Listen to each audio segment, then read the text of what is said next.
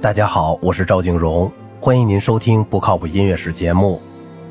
二十世纪上半叶，英国最重要的作曲家是拉尔夫·沃恩·威廉斯，他的作品包括九首交响曲和其他管弦乐作品、歌曲、歌剧和大量的合唱作品。在所有这些规模和形式不一的音乐中，沃恩·威廉斯从民族的资源中、英国文学和传统歌曲、赞美诗咏唱，以及像珀塞尔和塔利斯这些早期的英国作曲家。同时，也从巴赫和亨德尔、德彪西和拉威尔的欧洲传统中吸收灵感。一九零四到一九零六年，乌恩·威廉斯任新版英国赞美诗集的音乐编辑。关于这次经历，他很久以后在他的音乐自传中说道：“两年之间，同世界上最优秀的曲调密切联系，这是一种最好的音乐教育，超过任何数量奏鸣曲和副歌曲。”他因谦逊而故意不提他自己为这一集子写作了六七首新曲，其中之一就是有名的《无名》，是为诸圣战里的赞美诗写的。在他长期的经历中，他指挥过地方上的业余歌手和演奏者，他还为他们写过一些合唱作品，其中包括祝福歌。其他为业余写作的作品有为弦乐四重奏或几乎是任何乐器的组合的家庭音乐。一首为三重弦乐队而写的大协奏曲，其中第三段可以让那些只喜欢使用空弦的演奏者参加，以及许多传统歌曲的合唱谱，其中包括为1950年合唱节而写的四季民歌套曲。沃恩·威廉斯的作品无论长短，都包含着深刻的民族性格，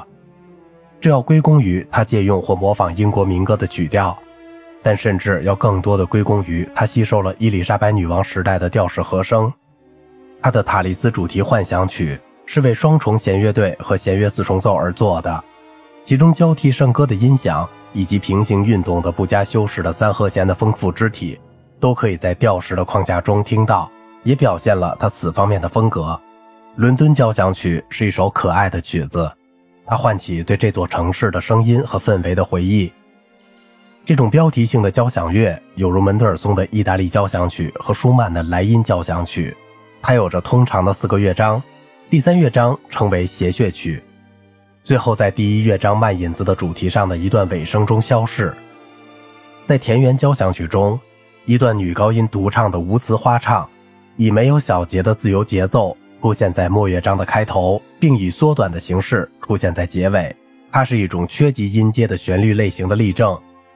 这里是五声音阶的性格，它常常出现在沃恩·威廉斯的音乐中。同样具有特点和民歌风的是第三乐章的三重奏中的小号音调，它对平行和弦的对位处理特别富有效果。F 小调第四交响曲和他随后的两首交响曲，一首是 D 大调，另一首是 E 小调，据说反映了沃恩·威廉斯对世界事件的关心，虽然作曲家本人并没有做出如此解释。另一方面，他为南极交响曲的每一个乐章都写下了一些题注，暗示重点所在。这首交响曲赞颂了斯考特队长和队员们的英勇行为，极而言之，也是歌颂人类与压倒一切的自然力量所进行的斗争。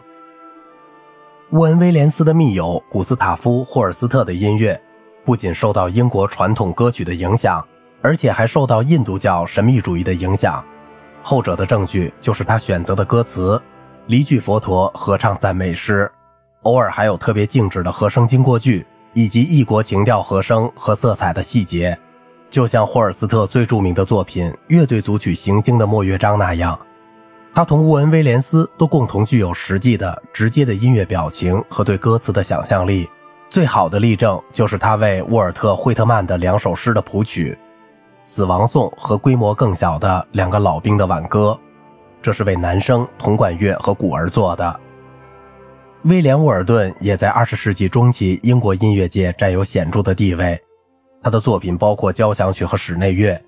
小提琴协奏曲《门面》，根据伊迪丝·希特维尔的超现实主义诗歌而作，是为朗诵和室内乐齐奏的娱乐性作品。还有一首大型的清唱剧。博沙萨王的盛宴和歌剧《特洛伊洛斯与克瑞西达》，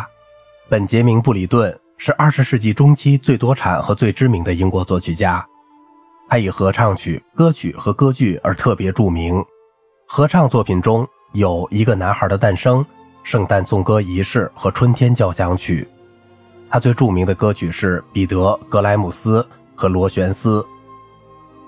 彼得·格莱姆斯悲剧性的最后一场，雄辩地展示出布里顿以简单的手法和管乐器的盛装，创造出显著的戏剧效果。他非常成功地应用了双调性，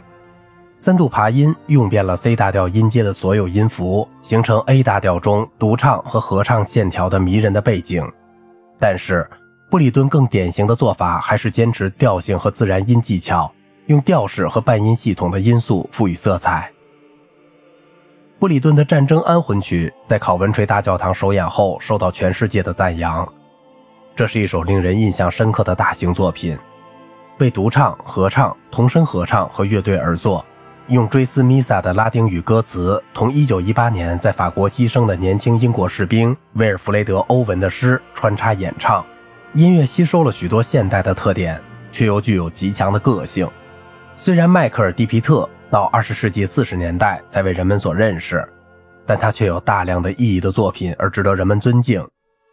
还有许多声乐作品，包括清唱剧《我们时代的孩子》，以及为男中音合唱和乐队的大型作品。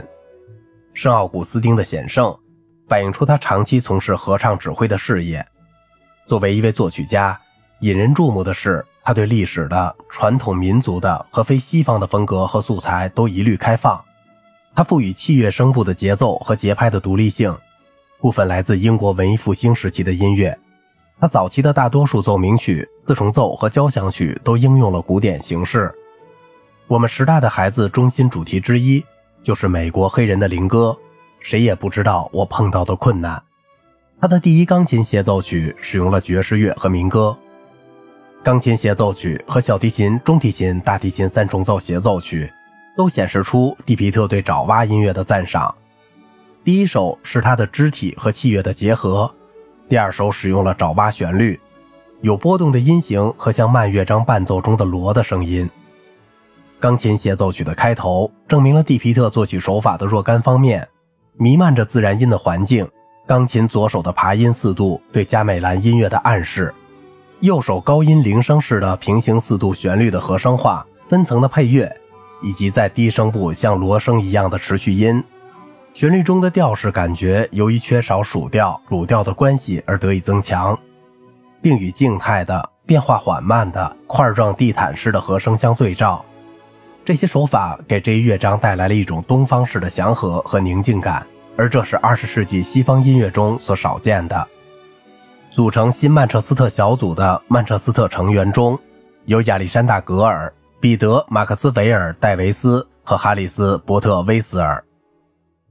最后一人受到国际上最大的关注。伯特威斯尔一些更为抽象的作品中有着剧烈的不协和与难以琢磨的成分。他在戏剧性作品和实际上是戏剧作品中展示了一种天赋。潘奇与朱迪把一部木偶喜剧转变为一部谋杀的悲剧，伴奏轻松愉快而又带有讽刺性。还有十五位演奏者，可以适应各种情绪的表现。秘密剧院赋予各种乐器以个性，在无人声的音乐剧中担负自己的角色。每一件乐器，长笛、双簧管、圆号、大管等等，只演奏自己那一类音乐。通过乐器的变化和从其他乐器引出反应，支持的或反对的，从而使音乐喋喋不休。还有更加无序的时刻。音乐就像指挥来到之前，音乐家们在舞台上练习自己的声部。在另一作品《典礼片段》中，伯特威尔斯削弱了单个乐器的特点，而与乐队支持的对位与和声的基础一起演奏他们的颂歌。